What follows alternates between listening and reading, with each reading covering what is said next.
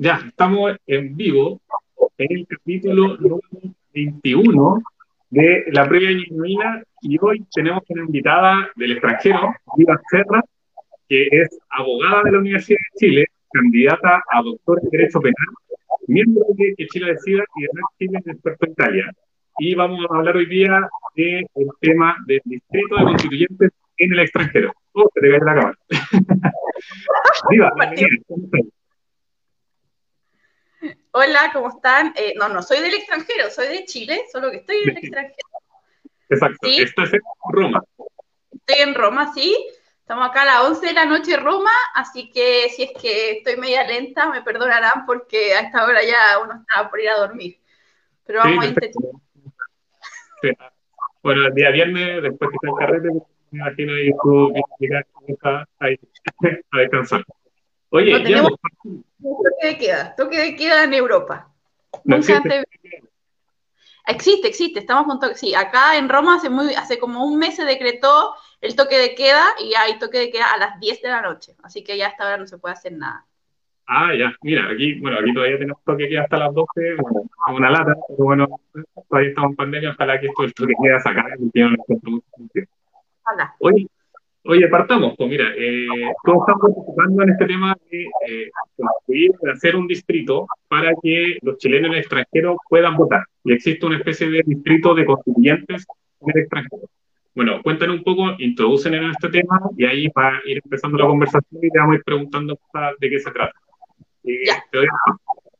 Dale, ¿me escuchas? ¿Se me cae la... Ahí te perdí, no sé qué pasa. Algo pasó. Tuvimos un problema técnico, estamos esperando que, no sé, no sé quién se cayó.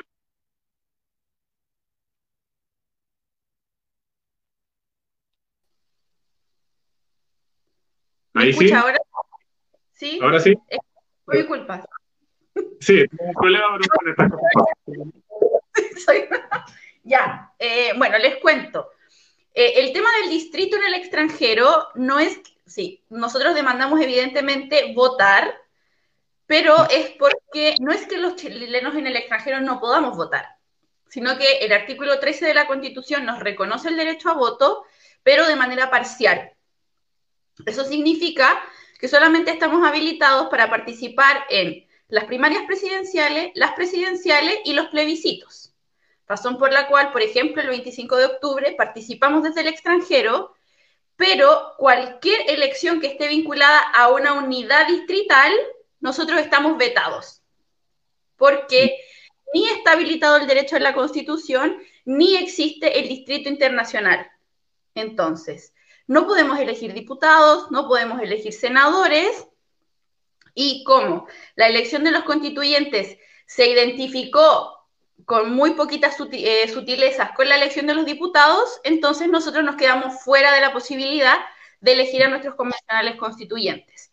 Por esto la demanda no es que nos den derecho a voto, sino que se cree el distrito internacional para que nosotros, tal como cualquier eh, espacio chileno que está en el territorio nacional, tengamos una especie de territorio virtual que también es físico, porque no es que el extranjero no exista, pero es virtual en la medida que no es realmente parte de Chile, para que a través de este distrito en el extranjero nosotros podamos escoger nuestros representantes para la Convención Constitucional. Ya, perfecto. Oye, pero esto, bueno, el proceso constituyente ha sido un proceso bien difícil. Eh, bueno, que haya un proceso constituyente ya hoy día, algo que no, un año atrás, dos años atrás no se esperaba. Eh, se logró la paridad, se, lo, se, está peleando todavía el tema de eh, los pueblos originarios, y esta ahora la idea también es incluir este tema constituyente o de, de, incluir el voto de los extranjeros, de los chilenos que vienen al extranjero para este proceso. Aquí lo, lo que uno ve es que Chile, por ejemplo, el voto existe hace muy poco, desde el 2007, 2017, si no me equivoco, recién nosotros podemos votar en el extranjero. Entonces, ¿es realmente factible esto? ¿Hay posibilidades de que esto ocurra o, es, cómo lo ves tú ahí? Yo creo que son dos preguntas distintas. El tema de la factibilidad es una pregunta. Mm. Y yo creo que sí es factible. O sea, tal como podemos participar en, las, en los plebiscitos o en las elecciones presidenciales, es factible realizar una elección en el extranjero. O sea, tal como se realizan las que ya se han eh, hecho hasta ahora, que fue la primaria presidencial, la, la, presidencial 2017 y ahora el plebiscito, que funcionan, que se habilitan los consulados, los chilenos en el extranjero tienen que concurrir a los consulados a emitir su voto, lo que también genera determinados problemas, que yo creo que más adelante podemos referirnos a eso. Pero ahí es un tema de factibilidad. Y el segundo elemento que contribuye a la factibilidad de este ejercicio de, de este derecho político desde el extranjero es que nosotros ya tenemos un padrón electoral separado. Ya, ¿no? ¿Ustedes se acuerdan ahora cuando se discutió el tema de los, los, cupos reservados para los pueblos originarios, que lamentablemente se perdió la discusión que estaba vigente? Lo que se discute de los elementos que se discutía era cómo se hacía para crear un padrón electoral distinto, ¿no? Para sí. poder determinar, para que no haya doble votación o doble participación. Lo que pasa con nosotros es que ya tenemos un padrón diferenciado, porque cuando se reguló el derecho a voto de los chilenos en el extranjero, que fue mediante una ley distinta de la ley que permitió el ejercicio del derecho a voto, se indicó que deberían existir a partir de ese momento dos padrones electorales, uno para los chilenos que viven en Chile y uno para los chilenos que viven en el extranjero. Por lo tanto, nosotros ya tenemos nuestro padrón a través del cual podríamos hacer efectivo y real este derecho. Ahora, si esto es posible o podría pasar que se regule a tiempo para que funcione de aquí a abril, esa es otra pregunta. Yo Pero creo que nosotros como chilenos en el extranjero, y espero representar en esta respuesta a todos los chilenos en el extranjero, o al menos a los que están interesados en votar, sobre todo a los que están afuera hace muchos años, creo que posiblemente es la vez que más cerca se ha estado a nivel de tramitación legislativa de un proyecto que efectivamente pretenda crear el distrito. Esto quedó afuera cuando se discutió el derecho a voto, porque siempre hubo rumores con reconocer que el vínculo con tu país fuera más allá de lo puramente territorial. Entonces, hoy día hay distintos proyectos que se están discutiendo, la mayoría de ellos están en el Senado y hay un proyecto en particular que es el boletín 13813-07 que eh, se presentó y lo que propone este, este proyecto y porque es el que más nos gusta o el que nos parece más justo también, es porque este proyecto propone ocho representantes. Los otros proyectos lo que hacen es, el proyecto de la senadora Allende, por ejemplo, que está en el Senado, propone dos representantes y hay otros proyectos que proponen resolver el problema como diciendo, incluyan el artículo 13 que sí pueden votar, pero luego que una ley orgánica regule cómo y cuándo. Lo que en la práctica no es resolver, porque es reconocer tu derecho, pero como no lo regula, al final no te lo ejercer, sino hasta el día que lo regulen, que puede ser para la, no sé, para la constitución subsiguiente. en 50 años. Entonces, eh, este proyecto está hoy día en la Comisión de Constitución y ya se inició la tramitación, ya se inició la discusión y está llamada una sesión, una nueva sesión de discusión para el martes 1 de diciembre, con el objetivo de que la comisión escuche a ciertos representantes de organizaciones y comunidades de chilenos en el extranjero y esperamos, yo digo, le rogamos a los dioses, que se decida votar ese mismo día, yeah. porque es nuestra última posibilidad por un tema de plazos. Ya, perfecto. La ley debería estar promulgada a más tardar el 11 de enero, que es el okay. día que precluye la posibilidad de inscribir una, eh, una candidatura. Si es que no está ese día, entonces ya, ya no se puede hacer nada. Entonces, nuestra esperanza es que ese día se escucha a las comunidades del extranjero, se decida legislar y se eh, pase rápidamente a la discusión en sala. Ya, Esto es teniendo una esperanza gigantesca. sí, Entonces, no, es, es, poco probable, lo vemos difícil porque son tiempos muy acotados y eh, no obstante ser, una simple, ser un simple reconocimiento de un derecho, entendemos que hay resquemores con el reconocimiento de estos derechos. O sea, hay muchas personas que todavía dicen, bueno, ¿y por qué ustedes van a votar si están afuera que se creen? Exacto, muchos dicen. Muchos dicen esto, sí. Sí, sí, no es un comentario así. Yo lo he escuchado, yo lo he escuchado y me encuentro con esa opinión de vez en cuando. Sí, yo también lo he escuchado mucho. Oye, pero mira, ahí eh, dinos un poco también, porque uno ya, Chile está tarde en esto, en el tema de, ejercer efectivamente estos derechos, que sea, que sea efectivo el poder votar en extranjero recién en 2017. Cuéntanos un poco cómo es en los otros países, porque también de repente eh, hay conocimiento de que, por ejemplo, en Francia uno puede votar para incluso el Congreso. Así que hay la opción de que los extranjeros voten para tener representantes en el Congreso y obviamente eh, hay ciertas cosas que uno como ciudadano, aunque uno vive en el extranjero, también son de preocupación porque uno sigue siendo chileno. Así, no solo porque uno está interesado en el país, sino también porque uno puede tener alguna serie de demandas que ahí uno, uno ahí podemos ir discutiendo. Pero ahí primero dinos qué, qué pasa en otros países. Esto ya está mucho más avanzado, eh, cuál es el estado de esto y, no sé en qué parte estamos. Así, mi sensación es que estamos en pañales, pero ¿qué para responder? Una intuición muy correcta. Sí, efectivamente hay varios países que eh, regulan los distritos en el extranjero. La existencia de uno o más distritos en el extranjero con el objetivo de que los nacionales que habitan en el extranjero puedan escoger sus representantes. Eh, no, o sea, no está pensado para las convenciones constitucionales o para las asambleas constituyentes porque es un derecho permanente que está establecido para escoger representantes en la Cámara de Diputados y en el Senado respectivamente.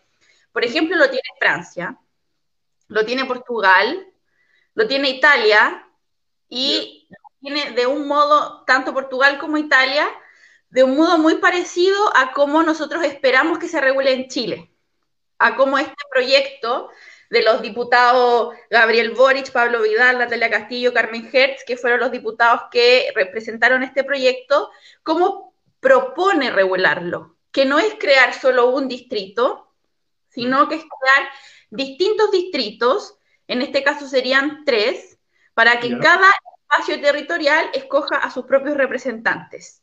Italia lo hace así y divide el mundo.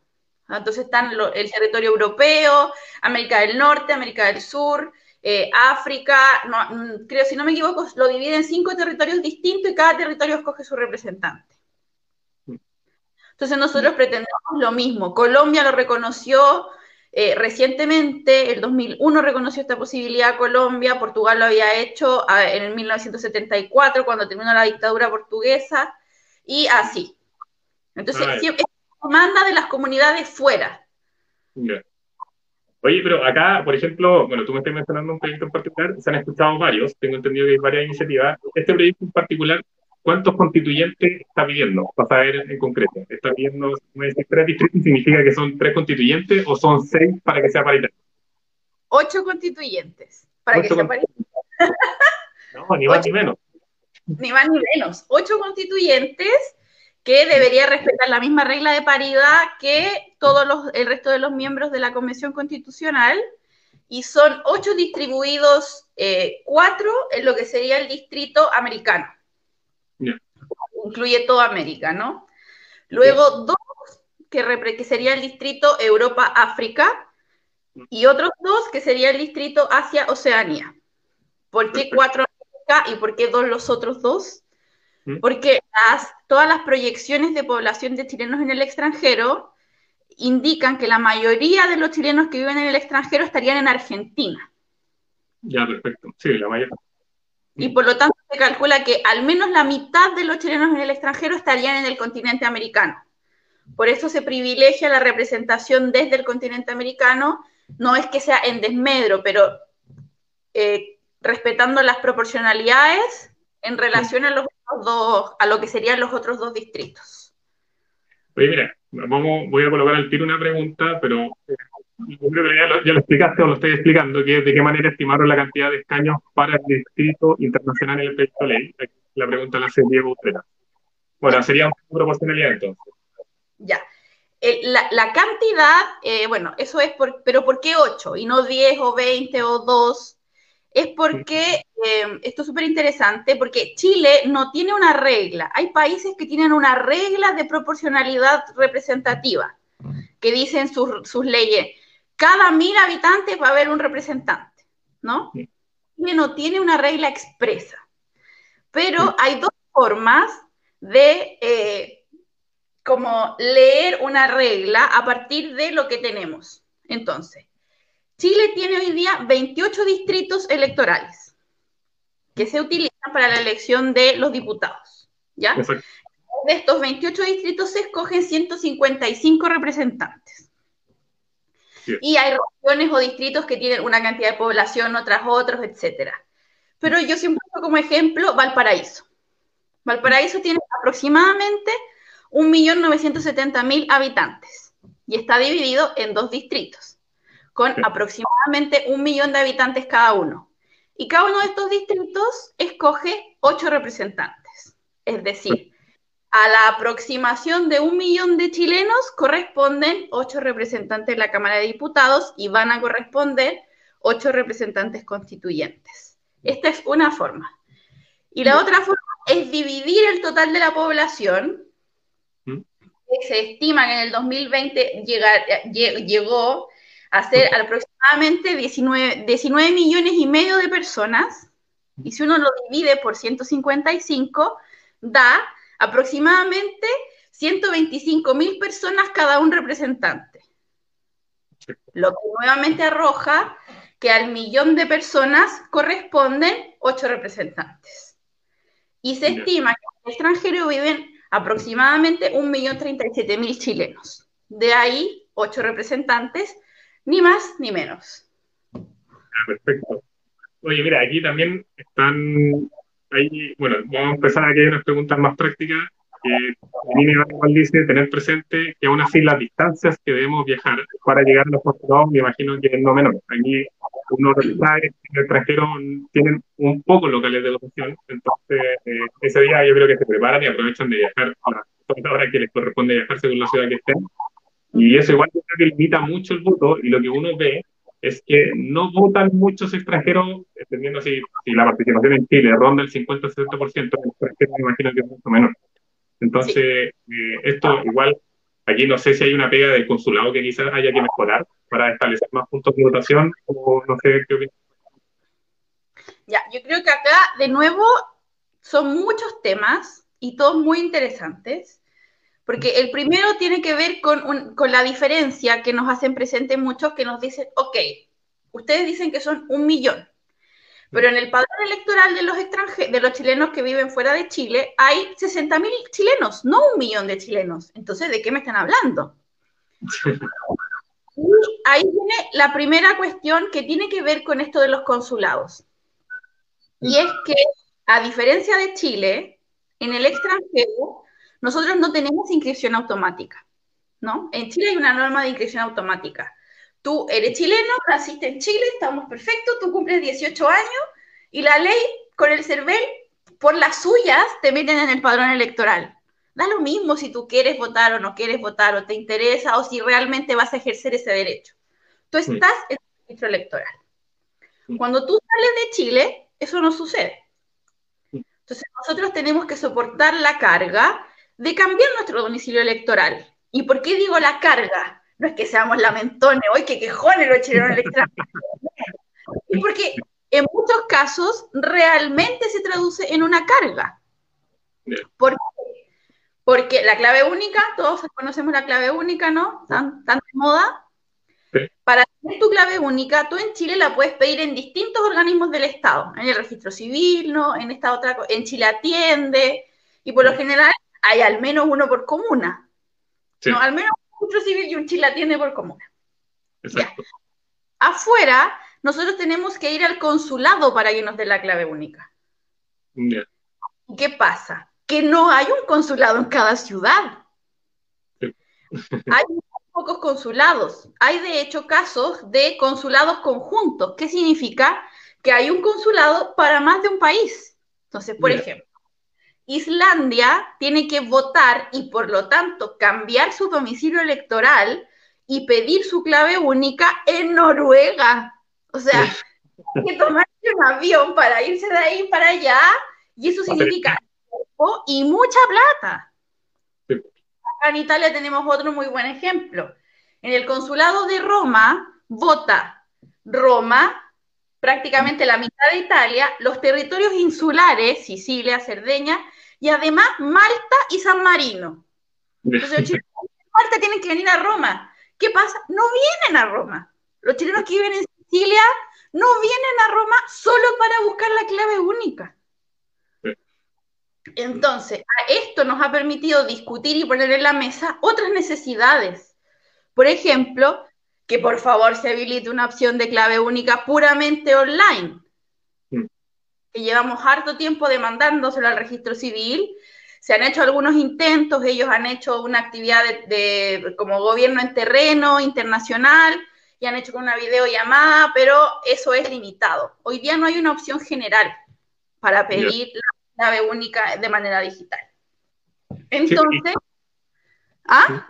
No, me imagino que aquí, obviamente, si uno tiene que hacer tanto trámite, uno decide al final no hacerlo. Porque al final yo creo que termina siendo tan difícil que, mira, a lo mejor eso explica eh, la baja participación en, la, en, las elecciones de los extranjeros y de los chilenos y extranjeros. Claro, entonces, ¿qué pasa? Que esto se convierte un poco en el voto censitario. O sea, el que tiene plata para comprarse el pasaje, para dejar de trabajar dos días, para pagarse un hotel, etcétera, hace, la, hace el trámite. Y el que no, prefiere estar marginado porque la verdad es que es realmente costoso. Entonces, a veces cuesta, no sé, 200 euros, 300, 500 euros, dólares. Pensemos en Estados Unidos, que es un país casi que es más grande que toda Europa. Siete consulados para todo Estados Unidos. Entonces, claro, la gente que vive en la misma ciudad, ok, pero hay una parte importante que no lo logra. Entonces, probablemente, y en esto también Chile está en pañales, muy en pañales, peor que con el distrito casi, esto pone en evidencia la necesidad de regular otras formas de voto. O sea, está bien el voto presencial. A nosotros nos gusta porque es seguro, porque además parece ser un hito de la ciudadanía en Chile. Pero hay situaciones en las cuales este, este amor por el voto presencial implica que la gente no participe. Entonces, si ponderamos, deberíamos abrirle la puerta a regular otras formas de voto que posibiliten que esta gente que no puede participar pueda participar. Y ahí están los chilenos en el extranjero, pero hay otros casos. El COVID puso en evidencia que los contagiados de COVID no pudieron tampoco participar. Entonces hay que buscar la manera de que esa gente no se quede excluida del proceso, porque no estamos hablando de cabritas, Estamos hablando de un derecho político esencial, base fundamental de la democracia. Mira, ahí lo que a mí se me ocurre, porque uno, uno lo que tiene el temor es el voto electrónico, y uno le pone un montón de reparos, por, siempre se pone el tema de la seguridad informática y, y largo sobre esto. Pero en Estados Unidos el voto por correo es algo que se utiliza, y bueno, en esta elección pasada, de que hubo recién entre Biden y Trump, fue masivo. Entonces, aquí lo que uno ve, dada la dificultad y obviamente tener consulado en todas las ciudades también me imagino que es un costo, eh, tiene que ver mucho con el tema diplomático. ¿Por qué no implementar voto por correo? Así, un voto por correo donde dos semanas antes emita el voto, que tenga el tiempo suficiente para llegar si tiene que irse de un país a otro, ojalá llegue en menos de dos semanas. Eh, pero esa opción esté, que esa opción de voto por correo esté, y, y, veamos qué pasa, para, porque seguramente ahí, ahí sí muchos chilenos van a votar, que, uno esperaría que se ocurriera. Sí, yo creo que pasa que hay muchos chilenos que dicen, ¿para qué me voy a cambiar de domicilio electoral si yo sé que no voy a poder votar? Hmm. Entonces, evidentemente eso aumentaría la participación y yo creo, no, no es necesario que el correo se vaya hasta Chile, bastaría con que lo mandemos a la, a la embajada más cercana y el día que se cuenten los votos de la elección en la embajada se abran los correos. Entonces, hay formas de implementarlo, pero hasta ahora en Chile hay una hay un, hay un sesgo muy grande con respecto al voto por correo. Sí, sí, falta, no, no, lo hemos implementado acá, entonces yo creo que hay mucho temor de cómo funcionar afuera. Pero así, si en Estados Unidos funciona, ¿por qué acá no? no yo no entiendo cómo sería el, el contraargumento para no hacer. La seguridad, porque como tenemos un sistema electoral que funciona tan bien, la gente yo creo que tiene mucho miedo de que deje de funcionar tan bien. Y cuando uno habla de voto por correo, creen que uno quiere cambiar toda la elección al voto por correo. Y no. No, obviamente no.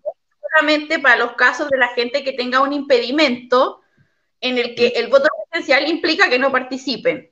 Porque la idea debe ser que participe la mayor cantidad de gente posible y eso no es siempre eh, una cuestión real. Entonces, yo espero que también, al mismo tiempo que se abre la discusión por el distrito, en la que los tiempos están súper eh, justos, se abra también la posibilidad de la discusión del voto por correo. Y no solo para los chilenos en el extranjero, también para las personas ancianas que tengan alguna dificultad, también para las personas que estén con alguna enfermedad importante, también para los privados de libertad, que no en todos los casos tienen suspendidos sus derechos a voto y aun cuando no lo tengan suspendido, no pueden ejercerlo. Oye, mira, y te paso a, bueno, para seguir hablando de este tema, pero te pregunto por si desde aquí los ciudadanos que están viviendo en el extranjero tienen algunas demandas particulares respecto al proceso constituyente, ¿hay algunos temas que quieran poner sobre la mesa? uno, bueno, yo no me imagino ahora cuál, entonces por eso te lo pregunto a ti. Eh, ¿Están pensando en algo en este tema? ¿Cuál es su visión acá? Yo creo que, bueno, primero los ciudadanos que están en el extranjero tendrán las mismas demandas y deseos que los chilenos que están al interior de Chile. Ah, no, ah, no importa la educación, que no da lo mismo a la salud, no. Seguimos teniendo demandas de las mismas demandas que tienen los chilenos en Chile. Ahora bien, hay también otro grupo importante de demandas que tocan al chileno en el extranjero y que tienen que ver mucho con eh, la lógica de entender que el chileno en el extranjero es un migrante. El otro día le, escuché esto a una persona que, decía, a mí me gusta mucho destacar la dinámica del chileno migrante. Porque sí, creo que pasa mucho, y yo explico así el odio a la demanda del, del Distrito Internacional, de no entender, de no empatizar con quien se va, de creer que quien se va es el millonario que se fue de vacaciones eternas a Hawái o alguien que se hace muchos años no le importa Chile, cuando en verdad la lógica de quien se va muchas veces, y esto no pasa solo en Chile, esto pasa en muchos países, y desde Chile se, puede ver al revés, ¿no? Sí. Se ver quiénes llegan. ¿Quiénes llegan? No probablemente llegará de vez en cuando un millonario a invertir, ok. Pero la regla general del que llega es un, es un ciudadano vulnerable que viene buscando mejores oportunidades porque su propio país no le ha dado respuestas a las demandas o a las necesidades básicas de esas personas. O sea, la, enorme explosión de migración, por ejemplo, de Haití o de República Dominicana, tiene de eso, o sea, de personas donde sus estados prácticamente son estados fallidos, y las personas no, no, les importa qué es lo que tienen que atravesar, y se suben a un bus, a dos, a tres, hasta cinco buses, viajan cinco días desde Centroamérica hasta Chile, para poder buscar una respuesta. No, no quiero comparar a los chilenos que salen de Chile con la gente que, viene de Haití a Chile, pero quiero que se entienda que mucha gente que salió de Chile no son todos los exiliados, no obstante hay un grupo importante de exiliados, pero la dictadura terminó en el 89 y de ahí para adelante la gente siguió migrando.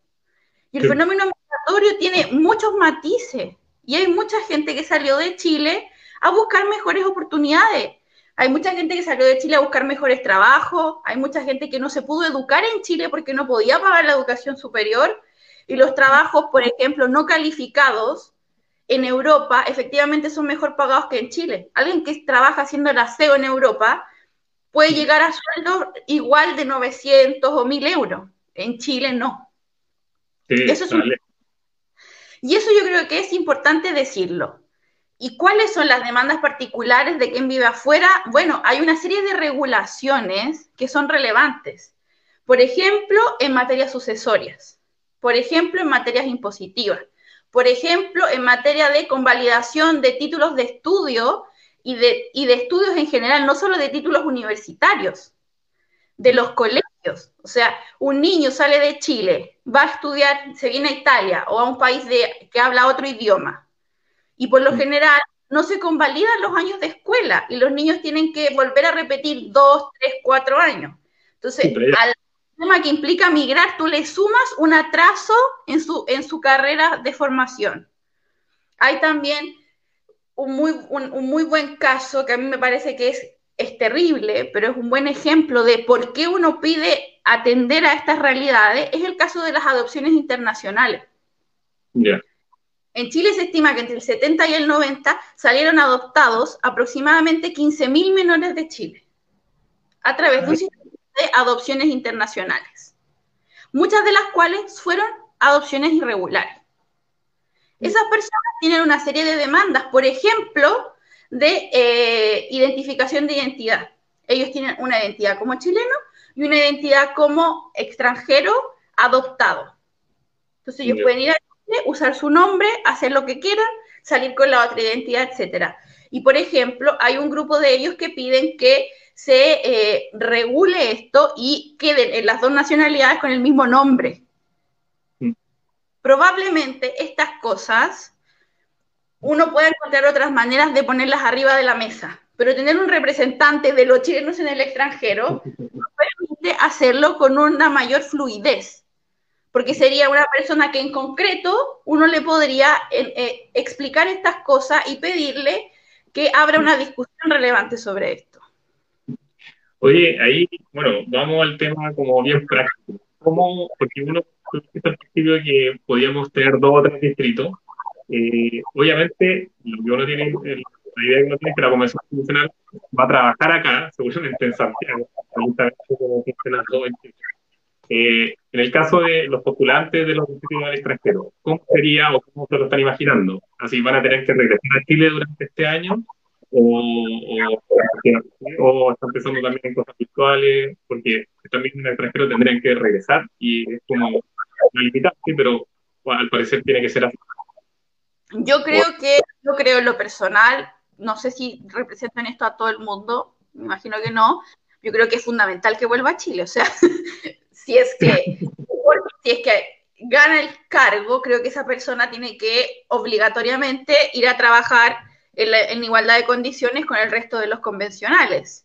Y mm. esto yo me acuerdo que lo hablamos en una reunión que tuvimos desde el comando que Chile decía con el, con el diputado Pablo Vidal, y él nos decía, o sea, a mí me parece fundamental que se venga para Chile, güey, ¿cómo va a, a ser de no?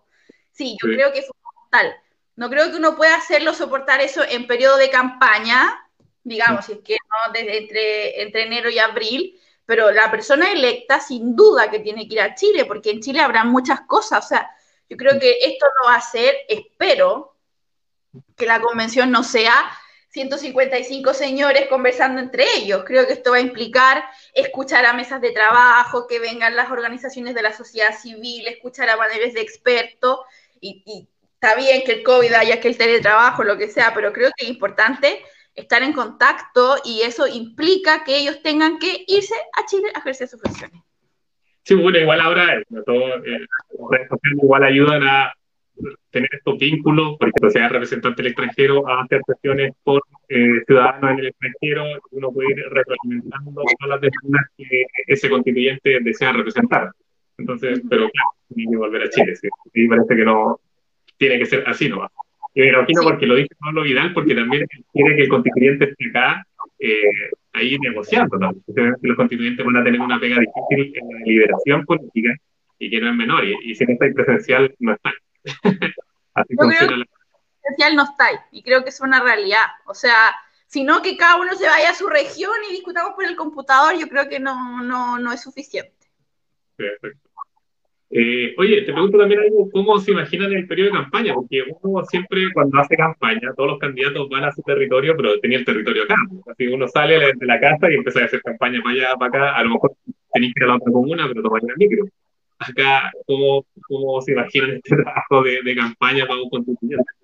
Si yo soy muy franca, no tengo idea, yo no me había hecho esta pregunta, no sé. Ah. Supongo que puerta a puerta no va a haber. Ahí supongo reuniones por uno, el candidato dirá, bueno, tú eres mi, mi, representante en tal ciudad y podrás ir tú, no sé, yo creo que sin duda echando mano a, la, a las herramientas digitales, no, no va a poder tener la misma dinámica que en Chile. Oye, mira, voy a, aquí hay bueno, varios comentarios de agradecimiento. Eh, bueno, aquí eh, Tania dice, muchas gracias por ser tan clara con, en tus explicaciones. Antonia Martones también dice, se agradece demasiado el nivel de claridad, vamos por esos distritos internacionales. Hay altos mensajes de apoyo. Aquí, bueno, Antonia, Antonia Arevalo también dice, qué brillante vida Serra, gracias por hablar por todos nosotros. Excelente el apoyo de los adoptados, una herida abierta. Oye, mira, ya, bueno, estamos terminando el programa y, bueno, en este quiero dejar unos minutos para darte la palabra en cualquier tema que a lo mejor se nos pasó a hablar y tú libremente quieras decir. Así que te cedo los minutos que quieras para decir, no sé, si queréis decir algo del tema constituyente, bienvenido, si queréis poner una bienvenido. Así que te doy la palabra ahí para que digas lo que quieras. ¿No hay más preguntas? ¿No? No, estamos ahí, se, se, acabó. Así estamos ahí con las preguntas. Bueno, eh, bueno, les agradezco a ustedes porque creo que es fundamental tener estas actividades donde conversemos como con los ciudadanos que están en Chile del Distrito Internacional. Creo que no tiene sentido como darnos vuelta entre nosotros para seguir escuchándonos por qué queremos tener nuestros representantes. Creo que es importante que desde Chile lo entiendan. Mm. Creo que es importante despertar las empatías de todos con todos. O sea, hacia, por ejemplo, la relevancia de los cupos de los pueblos originarios. Creo que esta demanda también es importante que despertemos empatías, que la gente empiece a entender que el que se fue sigue siendo un chileno como él, que eh, escoge otro camino y no por eso dejó de ser parte de la comunidad y que merecemos este derecho que además está reconocido, por ejemplo, en muchos tratados internacionales. Y eh, creo que es importante también saber que es una demanda que se viene levantando desde hace muchos años. O sea, la constitución y el proceso constituyente nos ha dado la posibilidad de pensar en esta dinámica del distrito internacional con miras a la constitución. Pero ya desde 1990, cuando se formaron los primeros comités por el voto en el extranjero, cuando esos grupos de chilenos se dieron cuenta que no podían votar en el plebiscito del 88 porque no tenían derecho a voto, ellos ya en ese entonces planteaban que se creara, en ese entonces habían 14 regiones en Chile y planteaban que se creara la quinceava región para darle voz a los que vivían fuera. Esto es como, lo he dicho varias veces, es como la fruta que queremos agarrar de un árbol que plantaron y que regaron muchos antes que nosotros por muchos años y hoy día también son muchos los grupos en distintos países, en distintas lógicas, en distintas dinámicas que han eh, trabajado para llegar a lo que hoy día es este proyecto, que es lo que, uno, lo que se puede poner en 10 hojas, ¿no? Pero es mucho más que eso. Yo espero que se reconozca, pero también creemos que si no se reconoce, el solo hecho de discutirlo y de decir cuáles son nuestras necesidades desde afuera es ya un triunfo y quedará abierta la puerta o más abierta que antes para que se discuta eh, de cara a los diputados y a los senadores, porque no se acabó la República y porque el proceso constituyente no implica terminar con nuestras instituciones en eh, eh, con ciertas instituciones y probablemente si es que no funciona ahora, no obstante tenemos la fe de que funcione, tenemos luego la posibilidad de que esto se discuta eh, de cara a otros, a otros hitos democráticos. Porque yo creo que la demanda de la ciudadanía ha sido más y mejor democracia. Y esto es solamente un símbolo de cómo hacer más y mejor democracia. Oye, bueno, tus palabras, bueno, lo, dijiste todo.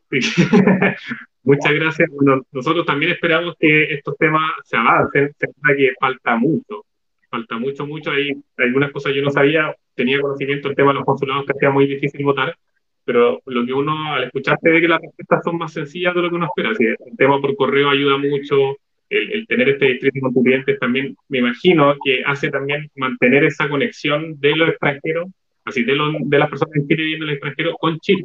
Y, no perder esa, esa conexión que uno la sigue teniendo a través de la familia, a través de quizás de un montón de otros lazos, pero que la va perdiendo poco a poco con la política. Y eso también, eh, obviamente, después del 18 de octubre, lo que, uno, lo que uno, o la demanda que uno siempre tiene, es reconectar a la ciudadanía con la política y hacer buena política. Entonces, bueno, nada más que agradecerte, nada más que agradecerte por estar hoy día con nosotros. Sabemos que estás en Roma, que es tarde, así que no queremos abusar más de tu tiempo. Yo les agradezco a ustedes por la oportunidad, de verdad. Así que, bueno, eso, muchas gracias y ya nos despedimos. De, gracias a todos y todas las que nos escucharon y nos vemos la próxima semana. bueno, ahí vamos a estar hablando de qué tema y síganos por redes sociales, la previa Ñuñoína, eh, programa, de, bueno, la mayoría, había que decirlo, tú eres de origen de Ñuñoa, viniste a San Bernardo, pero de origen de Ñuñoa, así que también una vecina nuestra. Gracias, muchas gracias, un abrazo grande. Ya, pues que estén muy bien. Chao, chao a todos, que estén muy bien.